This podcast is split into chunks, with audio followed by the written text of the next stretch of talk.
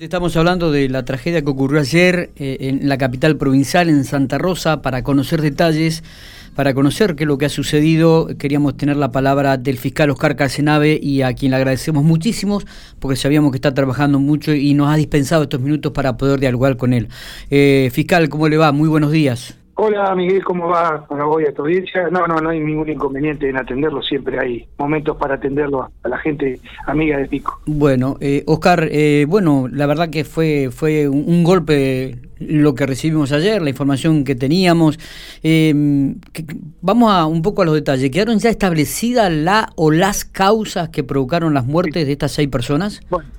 Bueno, lo, mm, lo que vos me preguntás concretamente, sí. Ayer eh, en horas de la noche, casi terminado el día, tipo 23, 30 horas, eh, la forense, digamos, del caso, la doctora Meneguzzi, conjuntamente con un forense allá de Pico, el doctor Mazó, eh, culminaron con las autopsias médico-legales, que por protocolo las realizan en la morgue judicial acá de Santa Rosa donde nos confirmaron eh, lo que preveníamos presumiendo que había sido un fallecimiento por envenenamiento por monóxido de, carbono, efectivamente. Bien.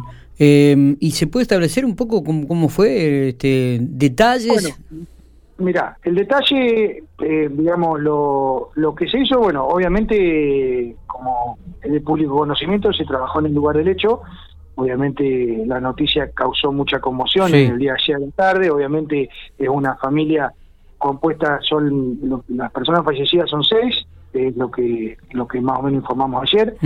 Son un matrimonio, eh, sus dos nietas eh, menores de 11 y de 6 años y dos, eh, una sobrina y una amiga de la sobrina, de 7 y 6 años respectivamente. Bien, ¿los chiquitos eran de, de 6 y 11 años, Oscar? 6 y 11 años, sí, sí, dos nenas de 6 y 11 años. Esas eran, eh, digamos, eran nietas del matrimonio que eh, habitaba en ese domicilio. Perfecto. ¿Y las adolescentes? Una tiene 16. La adolescente era una sobrina del matrimonio. Bien. Y una amiga de la sobrina que estaba, digamos, estaba con ella en la casa. Está. ¿Qué, qué? Bueno, eh, sí, eh, es un, obviamente que lamentar la pérdida de una familia santarroseña, obviamente las circunstancias que se vivieron ayer no son para nada agradables, obviamente. Eh, pero bueno, lo que lo que nosotros hicimos fue trabajar responsablemente en lugar de los hechos, obviamente para determinar qué había sucedido. En principio, obviamente, cuando ingresa los peritos de la Agencia de Investigación Científica nos dan un pantallazo de que eventualmente podría ser eh, en fallecimiento no habría, digamos, eventualmente en la participación de tercera persona y no había sido una muerte traumática eventualmente por por algún tipo de circunstancia que ameritaba en un, una investigación más profunda en el lugar, ¿no? Está, está. Pero sin perjuicio de eso, eh, convocamos, digamos, a la Guardia de Camus y Gas Pampeana, obviamente que es la distribuidora de gas que está presente en la provincia, donde ellos una vez que terminaron nuestros peritos de trabajar, hacen toda una evaluación del lugar, conforme a su reglamento, obviamente tienen todo una un, un, eh, un legajo del domicilio, digamos, hay una habilitación de gas natural, eh, y lo que ellos hacen es ver eventualmente eh, si dentro de esa dentro de la digamos del inmueble hay alguna conexión que no esté habilitada o que no haya sido eventualmente eh, corroborada por personal de Camusi para que pueda digamos funcionar claro, para que pueda habilitar funcionamiento. Lo que sí vimos, eh, eso lo, lo, vimos con otro sentido, obviamente, es que había una pantalla, las comúnmente pantallas de gas que se usan eh, para, para, digamos, calefaccionar los lugares. Los lugares estaba colocada con el gas natural eh, en una de las habitaciones. obviamente, esto lo adelanto, obviamente el personal de Camusi me dice que eso no está, no lo habilitan, usualmente ellos, porque no, digamos, no corresponde. Y después, digamos, lo que estamos a la guarda de la pericia es eventualmente un calefactor que, que no tenía salida, digamos, no tenía ventilación, son los famosos calefactores que, catalíticos que le llaman. Exactamente. Que no son los que tienen salida al exterior, que estaba en un pasillo que eventualmente estaba, en, por lo que me dicen, en mal estado de funcionamiento. Oscar, eh, eh, ¿todas las personas estaban en, en una misma habitación o estaban en dormitorios separadas? No, mira, lo que logramos recrear es que estaban todos en una misma habitación, obviamente eso es, eh, los peritos me dicen que es normal que suceda, obviamente porque hay dos personas que, digamos que eventualmente pueden levantarse con algún síntoma y, quieren avisar al resto. Bueno, eso digamos es algo que se sucede en, en, los hechos donde hay fallecimientos traumáticos por digamos por inhalación de monóxido de carbono, digamos por, por inhalación del monóxido. Está. Eh, es un, digamos, el monóxido es un, es un no se palpa con los sí, sí, sí, sí.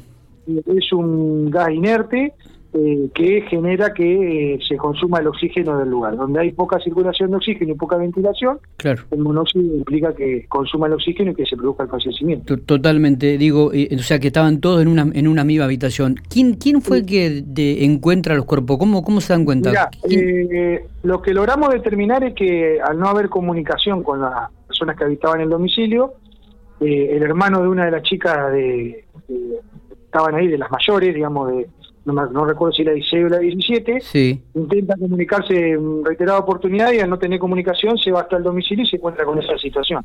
Y ahí da, digamos, aviso a la policía y bueno, donde empiezan a trabajar de emergencia, donde empieza a trabajar la agencia, investigación científica, y bueno, donde ya empezamos a trabajar nosotros, incorporarnos, digamos, como como, digamos, comunidad de trabajo en la investigación criminal. Claro. Eh, ¿El matrimonio eh, se puede conocer los apellidos, quienes están identificadas, las víctimas? Sí, eh, el matrimonio es un matrimonio entre 47 y 50 años.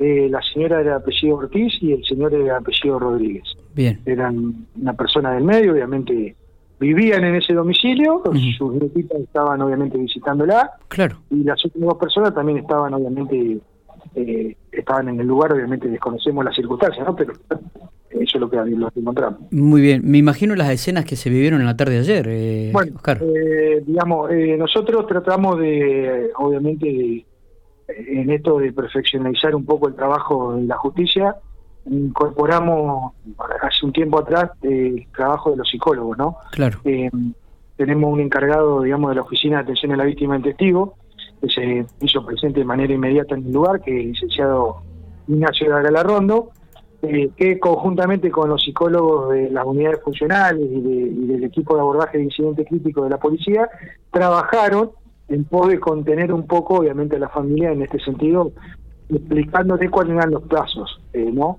Obviamente las explicaciones, digamos, el duelo nosotros no lo vamos a poder evitar, no, pero en la medida en que podamos contener eventualmente con, con la gente que se prepara para eso en el lugar, eh, nosotros tratamos de hacerlo de manera inmediata. Si eso siempre sucede y por protocolo nosotros lo, no así lo trabajamos, ¿no? Me imagino también que es, es un impacto para nivel profesional, Oscar, ¿no? Esto no, es habitual, encontrar y entrar en un lugar y encontrar seis, seis personas muertas en, en una habitación, ¿no? hoy, hoy casualmente, mira, esto más, es más personal, ¿no? Hoy, si nosotros estamos en contacto casi, casi directo con la muerte siempre, porque nos, nos tocan investigar. En mi temática, eventualmente, yo estoy en, eh, en delitos contra las personas, siempre estamos en contacto directo con, con eso. Estos casos, digamos, tienen más conmoción por, por lo que se vive en el lugar, ¿no? Por la falta de, previsibilidad, de explicación. Bueno, igual, obviamente, nosotros abordamos desde la parte técnica, pero no dejamos de ser, obviamente, seres humanos que, que vivimos y incorporamos, digamos, situaciones que que por ahí nos conmueve, ¿no? Totalmente. Tratamos de que no, tratamos de que no, de hacer un trabajo, digamos, objetivo, pero si te digo que no conmueve, te estaría mintiendo. Totalmente. Oscar, no sé si tenemos algún detalle que se nos ha escapado, si no te agradecemos muchísimo estos minutos. Dale, te agradezco el llamado y un saludo a la gente de General Pico. Gracias por llamar. Por favor, el agradecimiento es nuestro.